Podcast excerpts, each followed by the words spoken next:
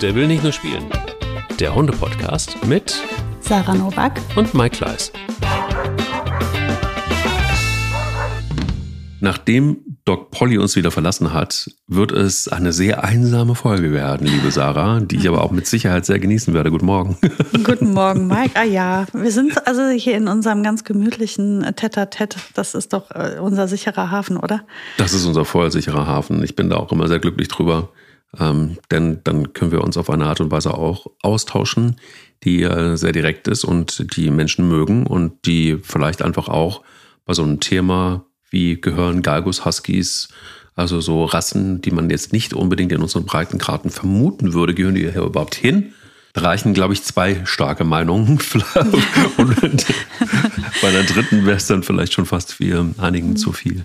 Aber wie erstmal, wie war dein Hundemoment der Woche? Ich will ehrlich sein, äh, äh ich habe keinen ganz konkreten. Also es war jetzt nichts. Ja, ja, es war jetzt irgendwie nichts, wo ich gesagt habe, jo, das ist er. Ähm, Nicht. Nee, ich kann dir eigentlich, kann ich, was ich, äh, habe ich aber auch schon mal erwähnt, denn ich glaube, es war schon mal ein anderer Hundemoment der Woche, aber ich bin jetzt gerade wieder sehr am Genießen, dass Ronja und Nika diese, äh, es ist ja wirklich immer wieder erstaunlich, wie lange die Läufigkeit bei den Hündinnen äh, nachwirkt, emotional. Und ähm, ja, wann war das denn jetzt? Also da waren wir ja im Sommerurlaub. Da waren die ja, da endete die Läufigkeit. Das war im Ju, Anfang Juli, ja. Und äh, jetzt haben wir Mitte September und sie fangen jetzt wieder an, miteinander zu spielen. Ähm, die machen sich jetzt wieder locker, die werden jetzt wieder frech, die machen jetzt wieder Remi Demi und sind auch mal ungehorsam.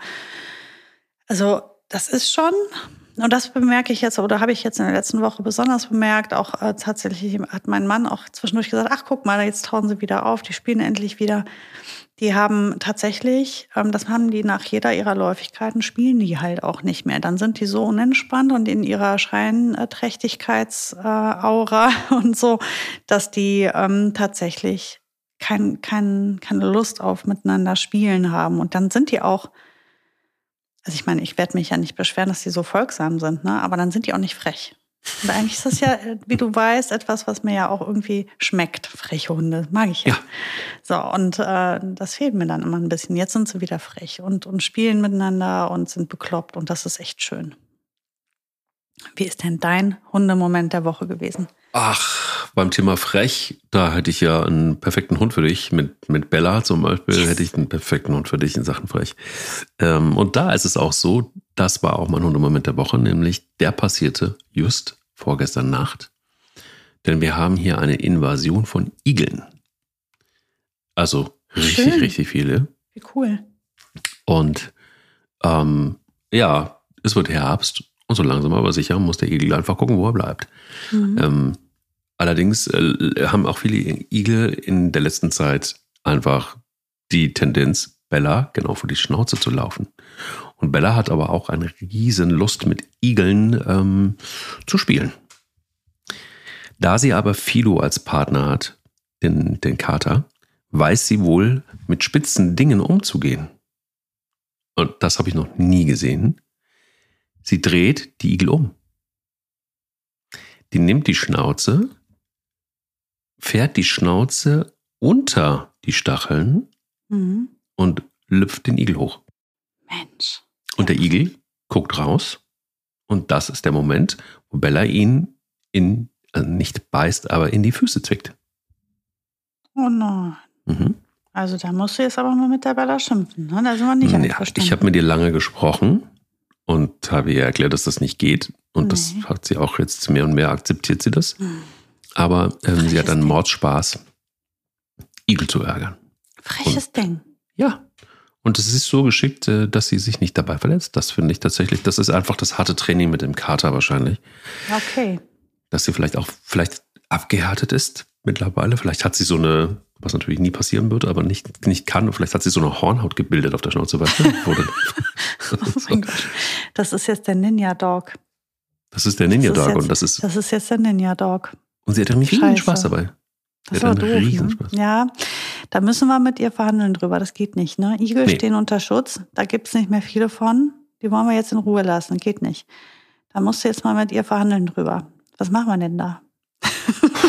ich habe ja schon, habe mir schon überlegt, ob ich einfach ihr so einen Plastikigel kaufe. Den kann sie umdrehen, wie sie will. Ja, nicht, dass ähm, sie noch mehr auf den Geschmack kommt, ne? Nicht, nein, nee, es geht dann nur darum, dass sie den dann umdrehen darf. Sie muss einfach lernen, dass sie den umdrehen darf und den anderen, und die anderen in nicht. Ja. Also ich glaube, da, da, da habt ihr noch was zu verhandeln drüber. Mensch, freches Mäuschen. Ja, weißt du, wen ich im Garten habe? Jetzt kein Igel, sondern einen Maulwurf, ne? Mhm. Ähm, mm. und der baut sich hier schön sein Sträßchen durch meinen Garten.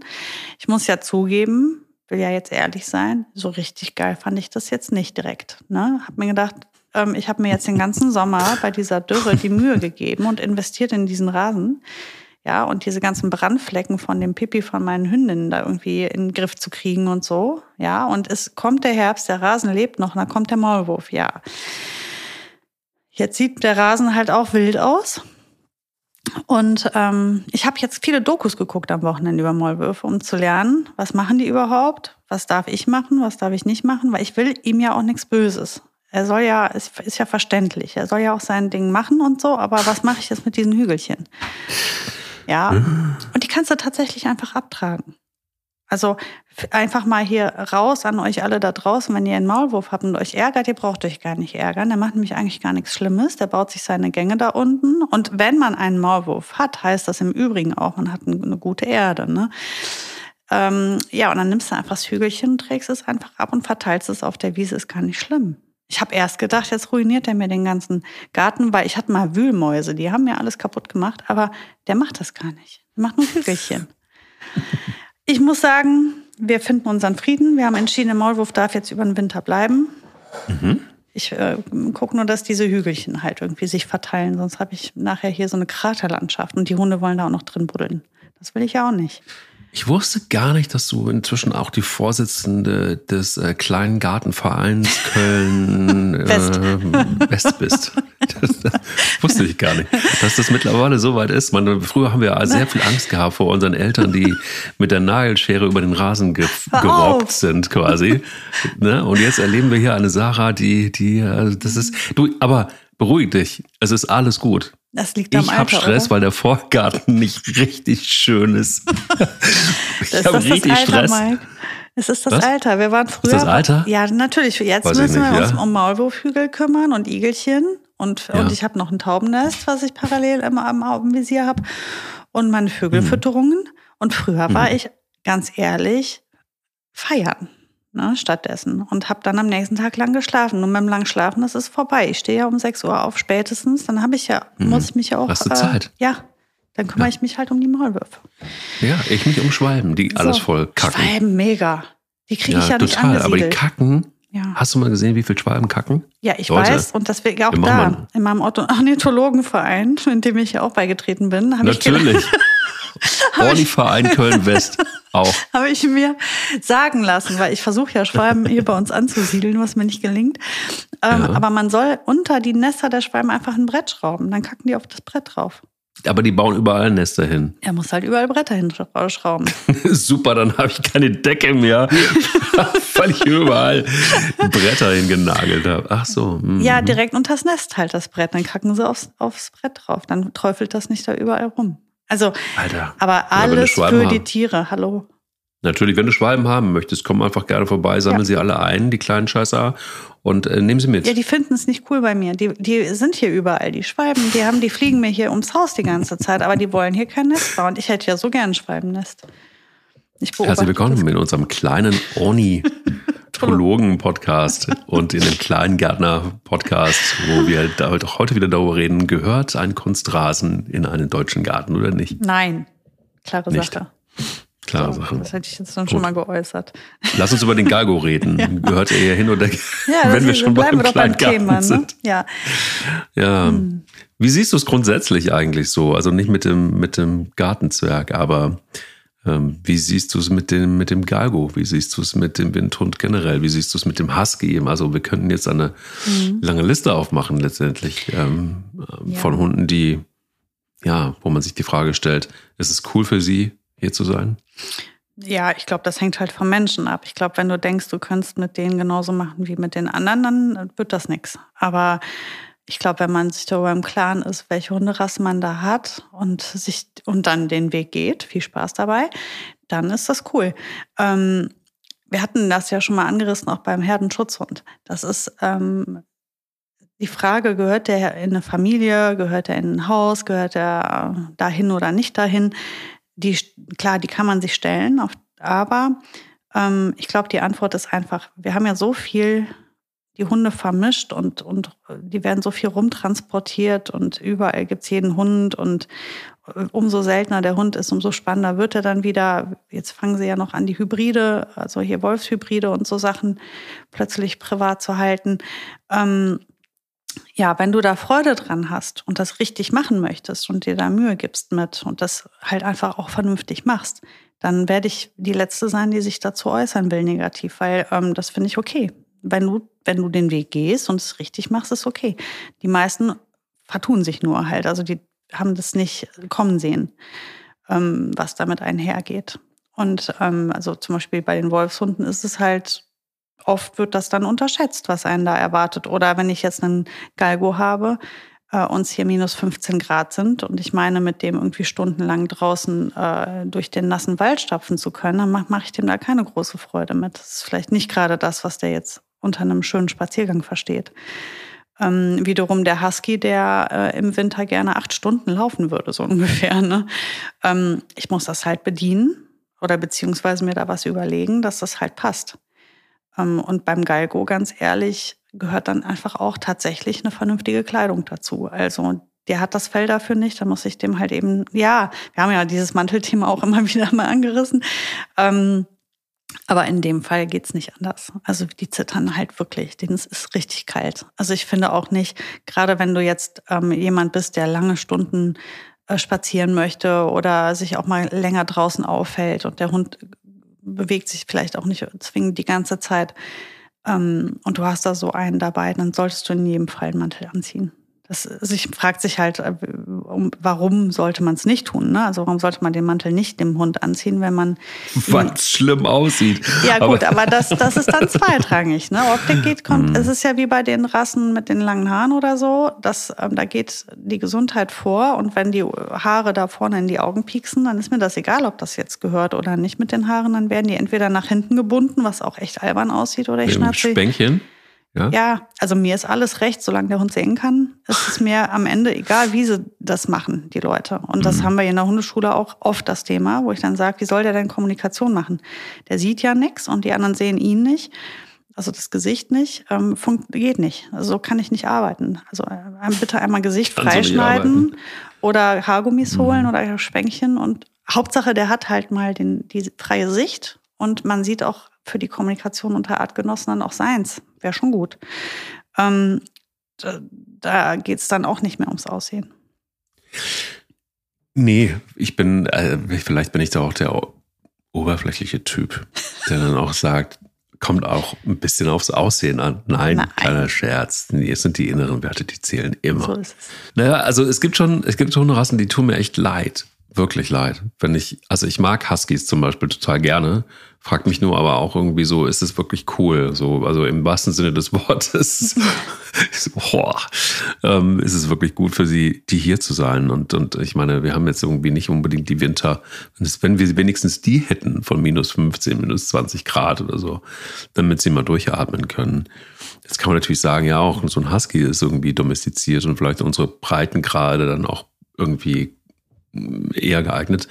Aber also mir tun sie echt leid, weil man weiß, was die für ein Fell haben und, und, und für eine Unterwolle haben und dass die eigentlich wirklich dafür gemacht sind, extreme Temperaturen auszuhalten. Minustemperaturen. Ähm, ja, jetzt sagt man natürlich, ja, so ein Fell reguliert sich. Ne? Das ist ja auch letztendlich einfach auch ein, ein Regulator. Äh, aber Hitze, so richtig Hitze, können die nicht so richtig haben. Jetzt kann man natürlich sagen, musst du dich drauf einstellen. Ne? Also ich kenne also den einen oder anderen. Genau, ich kenne auch einige Huskies und ähm, jetzt muss ich da einmal kurz einwenden, dass die tatsächlich auch mal gedacht habe, das ist doch, muss doch viel zu heiß sein für die, aber dieser, diese ähm, Fellschicht ist halt auch dann wiederum Schutz vor Sonne. Ja, ja, ich weiß. Mhm. Und ähm, ich habe tatsächlich im Sommer auch schon einige ähm, Huskies da gehabt, die mir nicht den Eindruck gemacht haben, dass sie unter der Hitze wahnsinnig leiden würden. Da habe ich andere Hunde gesehen, denen ging es da deutlich schlechter oder wo wir eben beim Galgo waren, ich glaube, der leidet im Winter mehr als der Husky im Sommer. Hm. Weißt du, ich meine?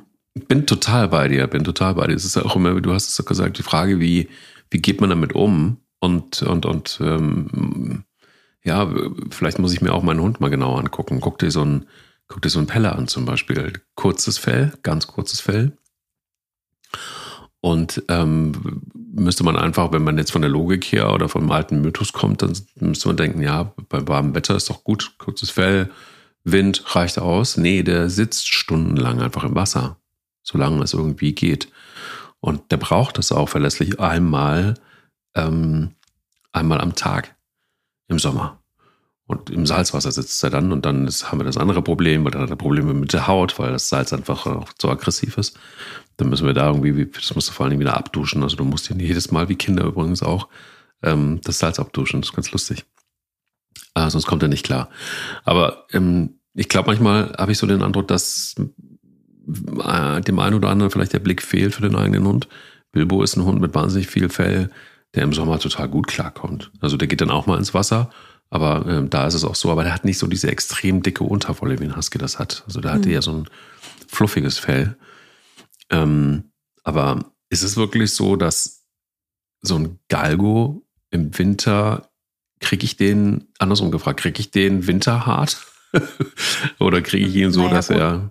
Ja, er wird sich natürlich ein bisschen dran gewöhnen, sicherlich, aber ähm, wo nichts ist, ist nichts. Da kannst du ja auch nichts dran ändern. Da, ähm, also ich, mich kriegst du auch nicht winterhart. Und wenn du mich jetzt immer wieder nackt rausschickst bei, schickst bei minus 40 Grad, wird das mein Problem nicht ändern. Also ich werde es zwar vielleicht gewöhnt sein, aber das macht es nicht besser. Ich werde trotzdem frieren und werde trotzdem versuchen, das zu vermeiden, weil ich habe eben nicht dafür, bin dafür nicht geschaffen.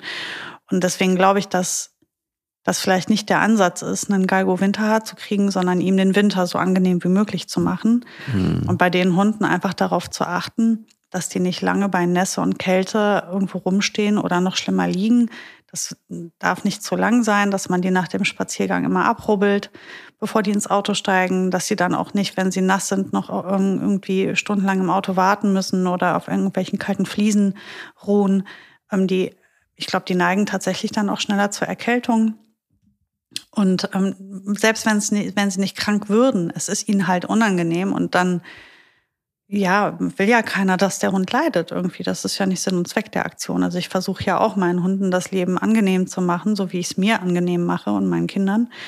Ähm, und dann ist mir schon wichtig, dass die sich wohlfühlen. Du erinnerst dich an unsere Gespräche aus dem letzten Winter mit Mika die ja ähm, aufgrund ihrer geringen Größe, ähm, immer wenn sie durch auch nicht allzu hohes Gras geht, plötzlich einfach aussieht, als wäre die getränkt worden einfach. Ne? Als hätte man die, weiß ich nicht, einfach irgendwie untergetaucht. So sieht sie nach äh, so einem Spaziergang aus und sie zittert.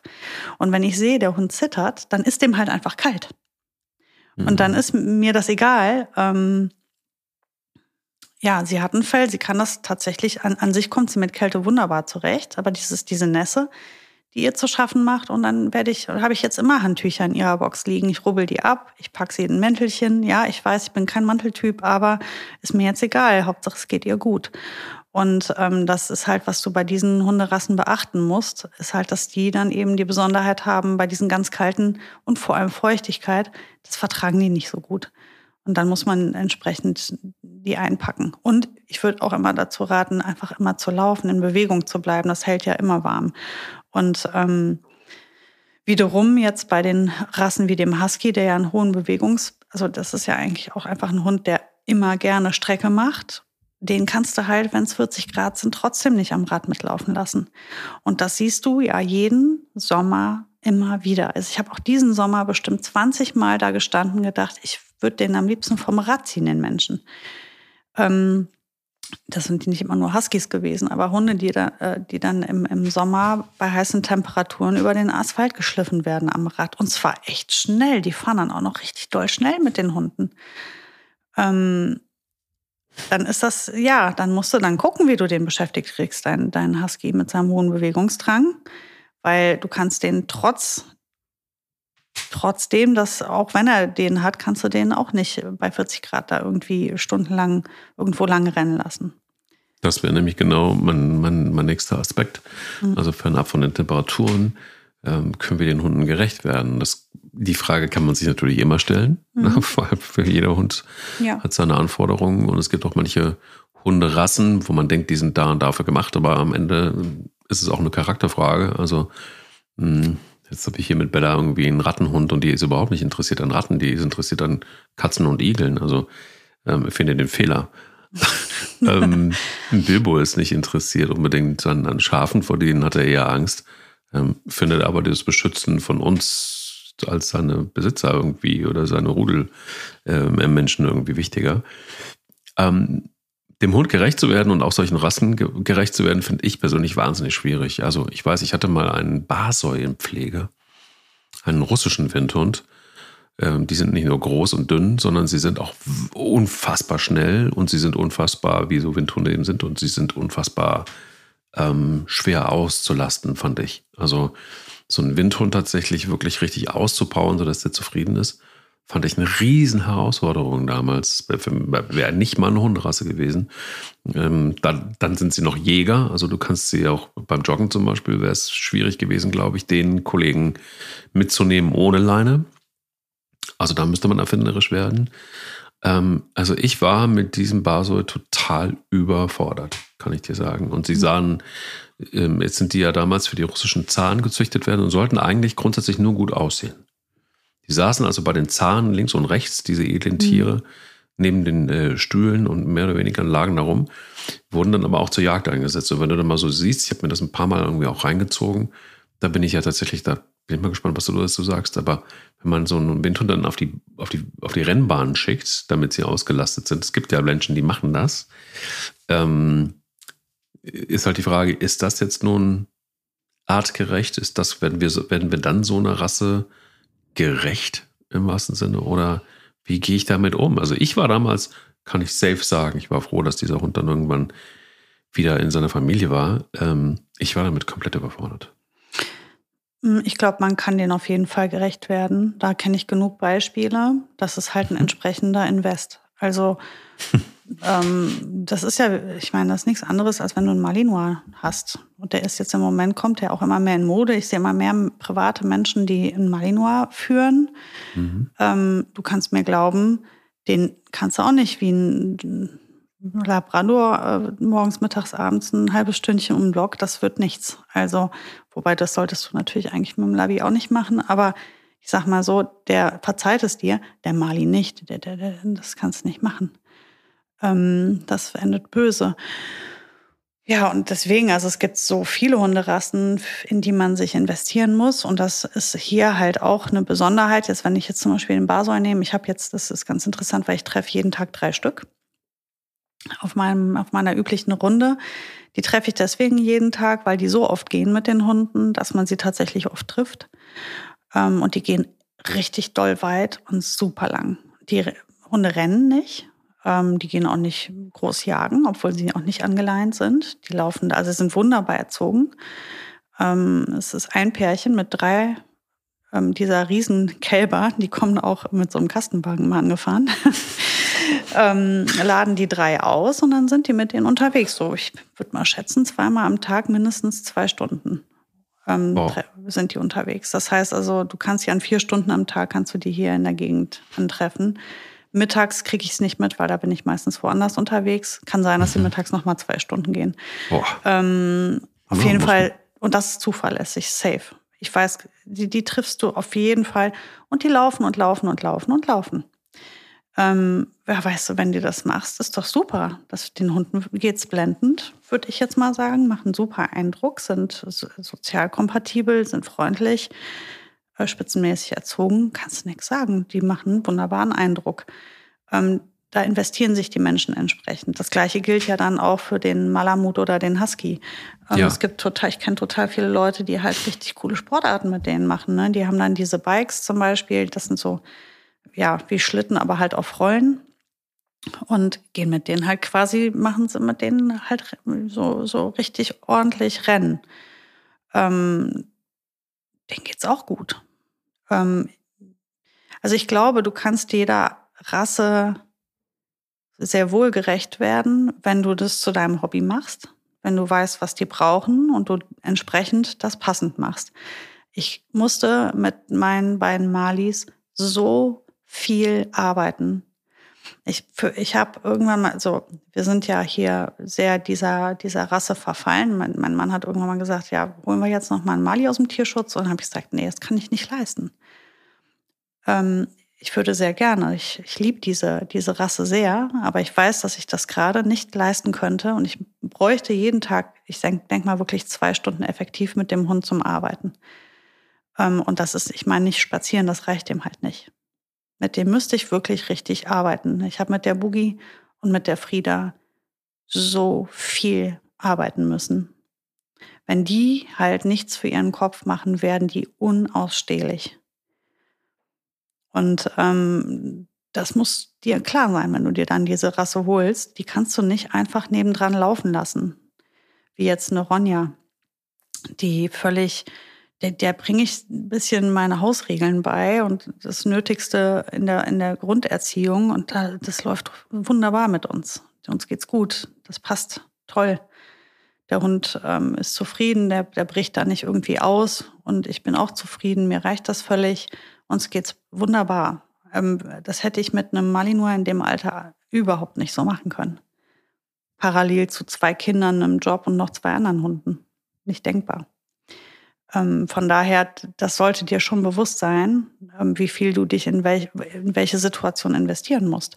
Wenn du eine, eine Arbeitslinie, egal welche Rasse, eine Arbeitslinie holst, dann solltest du auch planen zu arbeiten.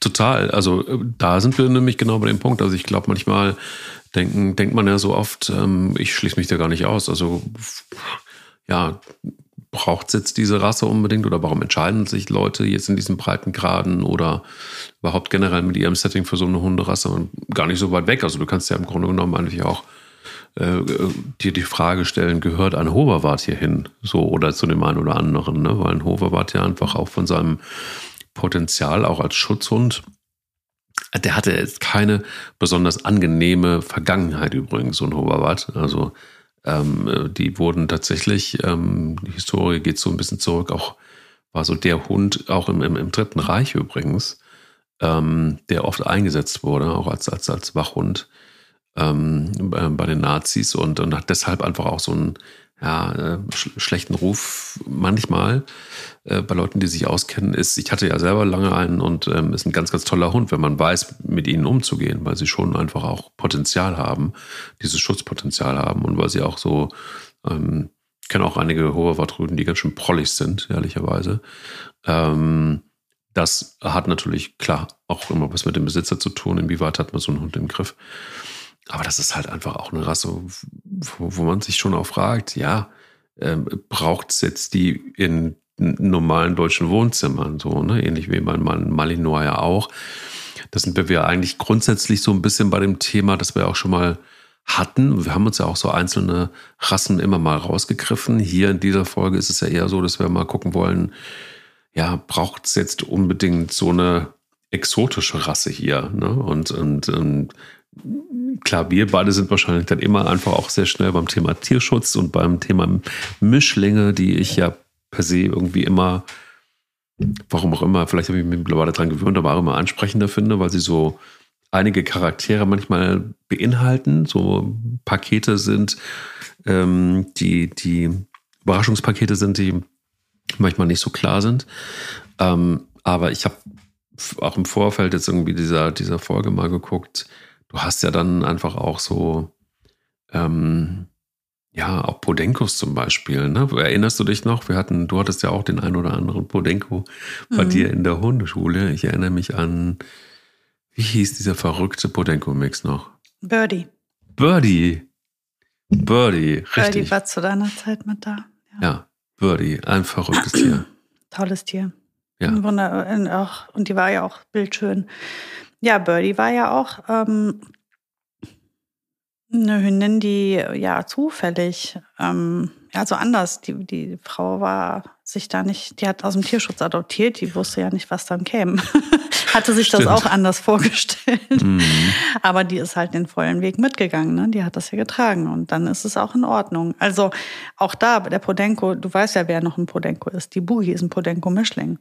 Tatsächlich, ne? Also in Boogie. Ach, das wusste ja, ich nicht. Guck Malinois Podenko-Mischling. Das sieht man ah. halt nicht, weil der Malinois sich optisch gut durchgesetzt hat, aber eigentlich ist die halt auch Podenko. Das ist ja der große Spaß mit ihrem Jagdtrieb, ne? der ja auch beim Mali nicht ganz, äh, ähm, ja, ist ja auch nicht un, un ähm, wie sagt man, ja, unerwähnenswert. Aber der Podenko da mit drin, das macht die ganze Sache erst richtig interessant. Ja, klar, Podenko würde ich jetzt auch erstmal sagen, musst du wissen, das kann halt auch mal ein Leben an der Leine bedeuten. Ähm, ich habe genug Podenkos da gehabt, wo ich einfach zu den Haltern gesagt habe, nein, das kriege ich, das kriegen wir, da, da müssten wir den Hund für brechen und prügeln, um das in den Griff zu kriegen. Das können wir vergessen. Mhm. Das ist jetzt nur noch Management. Mhm. Ähm, man kann die Sache verbessern, man kann, also man muss da sehr, sehr gut arbeiten als Mensch. Du musst, gerade wenn der Hund da auch vielleicht sogar schon gearbeitet hat, ursprünglich in, in Spanien und der kommt zu dir und ist zwei, drei Jahre alt und hat halt schon seinen Job gemacht, ähm, dann, dann würde ich mal sagen, ist die Wahrscheinlichkeit, dass wir aus dem nochmal hier so einen richtigen Soldaten machen. Also vielleicht schaffen das andere Hundetrainer, ich schaff's nicht. Mhm. Ähm, ich muss da, da, werfe ich das Handtuch. Das kannst du natürlich, versuchst du das, aber da muss man ja auch äh, total realistisch sein und auch ehrlich zu den Haltern und sagen, okay, wir holen das Beste raus. Wir werden alles tun, was wir können. Wir versuchen, das so gut wie möglich hinzubekommen. Aber ich kann euch auf keinen Fall irgendwas garantieren. Und alles, was äh, darüber hinausgeht, freuen wir uns drüber. Wir rechnen jetzt mal erstmal damit, dass wir den lernen zu managen, zu lesen und versuchen, ähm, über Strategien ähm, ein gutes Zusammenleben zu erreichen. Aber ähm, im Sonnenuntergang äh, oder in der Dämmerung im Beethovenpark, wenn die ganzen Kaninchen anfangen spazieren zu gehen, den Hund frei laufen zu lassen, mhm. sehe ich jetzt nicht. Nee, ähm, nicht, ne. So, das, da muss ich ja dann auch ehrlich sein zu den Leuten. Und ähm, das musst du halt wissen, hast du da Lust drauf oder nicht. Ne? Das ist halt schon nervig. Das kann schon ganz schön nervig sein. Und ich habe damals mit Bui, das habe ich dir erzählt, halt ganz bewusst, ganz, ganz jung, als sie noch ganz jung war, ein ganz intensives Anti-Jagd-Training gemacht. Ich habe die aber auch als Welpe schon bekommen. Ne? Da konnte ich natürlich sehr früh schon ganz viel tun. Ähm, wenn du aus dem Tierschutz einen, einen einer einjährigen oder äh, zweijährigen Podenko adoptierst, sieht die Welt anders aus.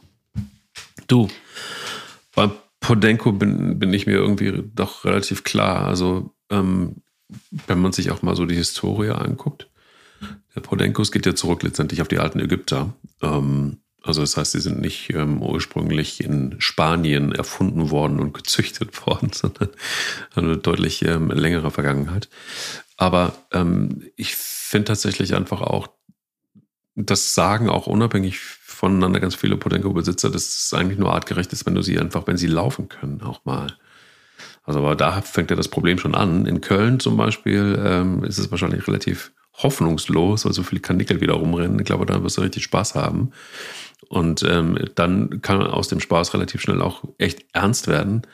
Ich hatte nämlich eine Bekannte, die ähm, ähm, bei mir da in Longerich lebte und das war ein Podenko-Mischlingshündin. Du weißt, ähm, leider dort ist ja der Militärring in der Nähe. Und ähm, jenseits des Militärrings sind dann noch relativ viele Felder. Und ähm, sie hat sie dann einfach auch weit genug vom Militärring dann irgendwann laufen lassen. Und ähm, es war auch immer so, dass dann, wenn der Mais hochstand, Ella hieß der Hund, auch immer dann durch die Maisfelder geknallt ist, irgendwann auch wieder völlig erledigt zurückkam, nach Stunden. Und irgendwann ist dann die Besitzerin, äh, nachdem sie keinen Bock mehr hatte, Stunden zu warten, nach Hause gegangen. Fand ich einen Fehler. Mhm. Ähm, und dann ist der Hund auch mehrmals über diesen Militärring gelaufen und war dann wieder zu Hause. Bis er es dann irgendwann nicht mehr geschafft hat. Ich Gänsehaut. Und, ähm, und das ist zum Beispiel einfach auch was so, ähm, das ist natürlich eine krasse Geschichte, aber also diese Geschichten passieren halt einfach ganz so häufig. Und äh, sie hat es eigentlich gut gemeint im Sinne von, ich finde, der Hund muss auch Auslauf haben. Ähm, die Ja, war aber auch ständig so, ne? unterwegs. Ja, nee, genau, aber auch nicht so. Und äh, so, das war jetzt auch keine äh, Frau, die dann irgendwie nicht pfleglich damit umgegangen ist, aber die war damit einfach überfordert irgendwann. Dann hatte sie Ja. irgendwann auch ein Kind und dann konnte sie einfach auch nicht stundenlang auf dem Feld warten. So, ja, muss, ne? ein, muss Hund halt an alleine lassen. Ne? Ja, Lass uns doch richtig. mal über Birdie reden, die ja auch ein Podenco war. Und die Halterin, die ist jeden Morgen mit der stundenlang gejoggt. ja, die Ähm, war die hatte, ich weiß noch, die hatte, ja, die war Fitnesstrainer und die hatte so eine, so eine Bauch, äh, so einen Bauchgurt und äh, da war Birdie angeleint mit einer relativ halbwegs langen Leine und ähm, die war joggen und hat den Hund halt äh, ordentlich bewegt. Die, die, ich glaube, dass Birdie ein sehr glücklicher Hund war, dem es an nichts gefehlt hat. Die hat das mit ihr, die ersten ein, zwei Jahre waren natürlich entsprechend hart, aber ich habe sie immer wieder mal getroffen nachher. Und ich glaube, der ging's gut, der Birdie. Also es war halt natürlich ein Management-Ding. Du kriegst es aus dem Hund nicht mehr raus. Das ist nicht der Hund, den du ähm, äh, zack ähm, irgendwo schön, komm, wir gehen in den Wald, Leine ab. Ähm, aber das ist halt die Rasse dann. Ne? Und das ist ja die Frage auch, die wir jetzt stellen. Was ist jetzt mit so einer Rasse, wenn die so speziell ist? Ähm, Ist das eine gute Idee oder nicht? Ja, musst du wissen. Wenn du Lust hast, jeden Tag deine vielen Stunden wegzubrechen, um den Hund auszulasten, dann, dann ist das super. Dann mach das ruhig. Ne? Wenn du aber sagst, du willst eigentlich nur mit dem normal spazieren gehen und den von der Leine machen, dann solltest du keinen Podenco holen. Ähm, oder beziehungsweise du hast vielleicht ähm, Glück. Ich meine, man kann die ja auch nicht über einen Kamm scheren. Ist ja nicht so, als wäre jeder Podenco so krass, aber die Wahrscheinlichkeit, also ich finde, es ist ja dann, es ist ja einfach ein, äh, ein Glücksspiel. Das ist wie, wie äh, Roulette spielen. Ähm, habe ich Glück oder habe ich kein Glück? Kriege ich jetzt einen, den ich da entsprechend gut arbeiten kann oder eben auch nicht? Bei dem einen ist es stärker ausgeprägt als beim anderen. Schwierig. Also ich ke- kenne auch Podenkos, die, die nicht so doll jagdlich orientiert sind, dass man die halt ähm, gar nicht führen kann oder dass die nicht frei laufen können. Aber ich kenne auch einfach sehr viele, bei denen das so ist. Man muss also quasi damit rechnen. Ähm, es gibt ja auch äh, in jeder Hunderasse Extreme. Es wird ja in jeder, jeder Hunderasse welche geben, die ganz extrem sind, äh, wie man das quasi von der Rasse kennt. Und damit muss man ja dann auch einfach rechnen. Welche, wo das nicht so ausgeprägt ist. Das hast du ja auch im Herdeschutzhundbereich, das hast du auch im, im, ähm, im Schäferhundebereich, im Hütehundebereich. Du hast es überall welche, die den Job ernster nehmen als andere. Stimmt. Aber beim. Ja, also du hast es gerade angesprochen, ja, hab mir gerade mal, ich habe das ja auch probiert mit diesem, mit diesem Gurt um den Bauch rum und Joggen und so weiter. Das ist für beide, für beide Beteiligte ist es meistens scheiße. Weil du, wenn du joggen willst, dann nicht richtig ins Joggen kommst, weil der Hund dann doch irgendwo mal abbremst und schnüffeln will, was ja total okay ist und auch sein muss. Dann bleibst du doch wieder stehen und wirst selber irgendwie in diese Leine reingedrückt. Oder aber du läufst weiter, checkst nicht, dass der Hund irgendwie ähm, schnüffelt und du schleifst den Hund dann doch hinter dir her. Auch obwohl das dieses flexible Teil hat irgendwie, ne? Ähm, weil irgendwann ist auch, diese, auch das flexible Teil am Ende. Ähm, also deshalb bin ich da, das habe ich ausprobiert, hab- hab's für, ich habe nichts gefunden, was auch nur annähernd irgendwie irgendjemandem gerecht geworden wäre. Ähm, und auf der anderen Seite ähm, tut mir so ein Hund dann einfach auch echt leid irgendwie so. Stell dir mal vor, das ganze Leben an der Leine irgendwie. Ja, zum eigenen Schutz und zum Schutz anderer, verstehe ich. Jetzt könnte man natürlich auch die Frage stellen, die philosophische Frage, ja, aber dann ist er wenigstens in guten Händen. Wollte ich gerade sagen. Ja, ja, ja. Genau das wollte ich gerade sagen, weil das sind ja keine Hunde, die man sich beim Züchter gekauft hat, ähm, wo man sagt, hättest du den Hund jetzt nicht genommen, wäre er nicht gezüchtet worden, sondern das ist, ist ja ein Abfallprodukt der Spanier meistens oder, oder aus den Regionen, aus den südeuropäischen Regionen, ähm, irgendeiner, der halt entsorgt wurde, den du dir da holst meistens, ne? Oder irgendein Zufallswurf oder irgendein Podenco-Mischling, der da auf der Straße sich vermehrt hat. Es ist ein normaler Tierschutzhund am Ende. Ähm, und ähm, du hast recht, ein Leben an der Leine ist für einen Podenco und für jeden Hund natürlich, mein, ich sag mal, schade. Es ist aber kein Drama, wenn man alternativ ähm, in einer Tötung landet oder in einem, in einem dieser Shelter, die einfach grauenhaft sind, grauenhaft. Ähm, da würde ich lieber mein ganzes Leben lang durch Köln joggen an einer Leine. Ähm, ich glaube nicht, dass es den Hunden schlecht geht. Ich glaube, es, es ginge halt besser. Ne? Es wäre mhm. natürlich noch schöner, man hätte halt äh, 30 Hektar Land eingezäunt und könnte den Hund einfach flitzen lassen. Das wäre super. Das ist nur halt nicht die Realität und ich, mir tut da eigentlich keiner so richtig leid, ähm, sondern ich denke mir halt, wir müssen die Sache angehen. Ne? Also man, lasst uns das so gut es geht managen. Und ich ähm, habe die Erfahrung gemacht, dass die meisten Menschen ihren Frieden damit finden, mit einem weinenden Auge oft, weil sie das auch sich anders gedacht hätten. Der Hund findet auch seinen, seinen Frieden sogar viel besser, finde ich, als der Mensch. Und ähm, ja, also wie gesagt, es ist ein, das ist eine, eine Hunderasse. Ähm, wenn die gemischt ist, meistens ganz gut zu managen. Ich will noch ein, ein noch mal beim Beispiel Birdie bleiben. Das war ein Frühkastrat. Stelle ich mir jetzt vor, die wäre nicht kastriert gewesen und hätte reifen dürfen. Und die Frau hätte das genauso gemacht, wie sie es gemacht hat. Dieses jeden Tag mit ihr joggen, immer das gleiche Training, kann ich mir vorstellen, dass sie nach zwei, drei Jahren ähm, durchaus viele Schritte nach vorne hätte gehen können. Ähm, ich glaube, da, da hat dass ihr nicht in die Karten gespielt, dass der Hund schon kastriert war, als er aus dem Tierschutz kam. Das ist einfach schade gewesen. Dadurch ähm, hat sie halt diese, diese Reifung nicht noch gehabt und war halt immer, die war ja sehr babymäßig. Ähm, was ja sehr, ich meine, da kann, ist einfach so, kann ja keiner für, ist halt so gewesen, wurde gemanagt. Aber im Nachhinein denke ich mir, unter anderen Umständen wäre das vielleicht sogar noch unkomplizierter gewesen. Das mag sein. Ähm, ich glaube, da spielen viele Faktoren mit rein äh, Haltung natürlich auch, vielleicht, wenn sie gerade wenn sie aus dem Tierschutz kommen, ähm, wie man mit ihnen umgeht, ähm, wie man sich auf ihre Bedürfnisse einstellt, ähm, letztendlich aber auch, wie man schon auch die Rassemerkmale äh, ja mit einbezieht in das ganze Zusammenleben und so weiter. Also ich weiß, keine guten Erfahrungen, auch wieder kann man sich die Frage stellen, ist das ein Hund, der hier hingehört? Akita Inu, das ist für mich so ein rotes Tuch ähm, als Hund, ähm, die auch wirklich so als, als ähm, sehr intelligente Hunde gelten, mit starken Persönlichkeiten, ähm, die aber auch einen ausgeprägten, ausgeprägten Jagdtrieb haben. Und ähm, gibt viele, die machen auch Hundesport, betreiben sie noch mit ihrer Rasse.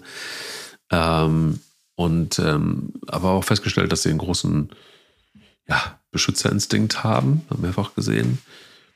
Und ähm, hatte da leider dann aber auch mit ähm, ähm, Menschen zu tun, auch übrigens hinten auf dem Feld in Köln, die ähm, zwei ähm, dieser Hunde aus dem Hundeschutz, Tierschutz geholt haben, die aus sehr schlechter Haltung kamen und die grundsätzlich einfach auf alles los sind, was anderer Hund war. Und zwar haben die eine besondere Mimik, nämlich keine. Und aus dem Off nicht zu erkennen, zumindest nicht für mich, ähm, sind die dann, ich musste immer einen Bogen drumherum machen. Bis zu dem Tag, wo beide von der Leine ab waren, leider. Und du kannst dir vorstellen, was da los war. Da war dann tatsächlich das, was ich lange aufgestaut hatte, weil sie nicht an die Hunde rankamen, also an meine Hunde. Da haben sie dann gedacht, so jetzt dieses Mal wollen wir es aber richtig wissen. Das äh, war eine Situation, die recht schwierig war. Und ich habe mich dann so ein bisschen einfach auch ins Rassebild mal reingelesen und dachte mir so, boah, ja, okay. Ähm, war natürlich mein persönlicher Fight auch mit den Besitzern irgendwie. Muss man immer aufpassen, dass man das nicht miteinander vermischt. Ah, ich habe mich wirklich die Frage gestellt, braucht man jetzt diese Rasse unbedingt hier? Ist das wirklich, gerade in einer Großstadt, ist das ein Hund, der hier hingehört? Ja, die, die Frage, braucht man diese Rasse, würde wahrscheinlich gut die Hälfte aller Hunderassen aus unserem äh, Alltag, würde ich mal verbannen, weil brauchen tun wir einen Großteil der Rassen nicht. Äh, besonders alle Hunde, die einen hohen Arbeitsdrang haben und aber nicht den nicht ausleben dürfen. Dann kannst du eigentlich alle direkt streichen. Dazu zählt, zählen viele sehr beliebte Hunderassen, auch wenn ich jetzt an die Border denke oder an die, an die Australian Shepherds, ähm, an die Arbeitslinie Labrador, an die Mallis, an die ganzen Schäferhunde eigentlich, an die Herdenschutzhunde, die Hütehunde. Theoretisch braucht's die alle nicht. Aber es ist halt Mensch, ne, ähm, sich für eine Rasse zu interessieren, menschlich sich für eine Rasse zu interessieren, sich die dann ähm, ranzuschaffen. Ich kann ja auch sagen, dass der Akita Inu Trend ähm, entstanden ist durch den äh, Hollywood-Film mit Richard Gere. Mit Richard Gere, ja. Ähm, da haben die Leute alle gedacht, wenn sie sich jetzt einen Akita Inu holen, holen die sich dieses unfassbar treue Lebewesen da an die Seite, äh, weil der Film das suggeriert, das wird vielleicht auch so sein. Ich habe persönlich gar kein Problem mit Akita Inus. Das sind für mich Hunde, die ähm, sind sehr eigensinnig, sind speziell zu arbeiten. Also ich finde es eigentlich spannend und interessant. Ähm, ich denke, das ist ein Hund, wo du halt genau wie auch im Übrigen bei einem Shiba Inu oder bei einem, also wie bei so vielen Hunderassen einfach denken sollst oder dir die Frage stellen musst, brauche ich oder habe ich Bock jetzt auf diesen speziellen Weg? Ne? Und das ist die gleiche Frage, die du dir stellen solltest, auch wenn du dir einen Malinois holst, so wie ich das getan habe. Ist das jetzt, brauche ich das jetzt, möchte ich diesen Weg gehen? Will ich die ganzen Besonderheiten dieser Hunderasse ähm, ja, mit dem Hund zusammen gehen, ja oder nein? Und wenn ich das klar mit einem Ja beantworten kann, bitte. Dann muss ich natürlich aber auch äh, die 100 Prozent geben, die dann nötig sind. Und auch, ähm, dass ein, ein Akita Inu niemals, schön, schön äh, ist in einem Satz die, die Rasse Malinois und Akita Inu. Ich glaube, es gibt nichts Gegensätzlicheres. Ne? Also, also wirklich beide ja. sehr speziell und intensiv, aber so unterschiedlich kann, können Hunde ja kaum sein wie diese zwei Hunderassen, würde ich jetzt mal behaupten. Der eine, der die ganze Zeit nur gefallen will und arbeiten möchte und äh, schnell, schnell alles machen, was Cheffi sagt. Und der andere, äh, der sagt, also nee, ich ähm, guck mal, ob ich da jetzt mal gucken. Ich, ich überlege noch einen Moment, ne? Vielleicht Vielleicht gleich. Frag einfach gleich nochmal. Frag aber nicht zu oft, was mag ich auch nicht. Ähm, sehr interessante Hunderasse. Ähm, ich würde mir niemals einen Akita Inu ähm, holen. Das ist, weil ich bin ja Typ Malinois. Wie man sich dann denken kann, passt das nicht. Ähm, aber interessant finde ich die. Ich finde die sehr, sehr interessant. Würde ich mir niemals holen. Finde ich ganz interessant. Muss jeder für sich wissen.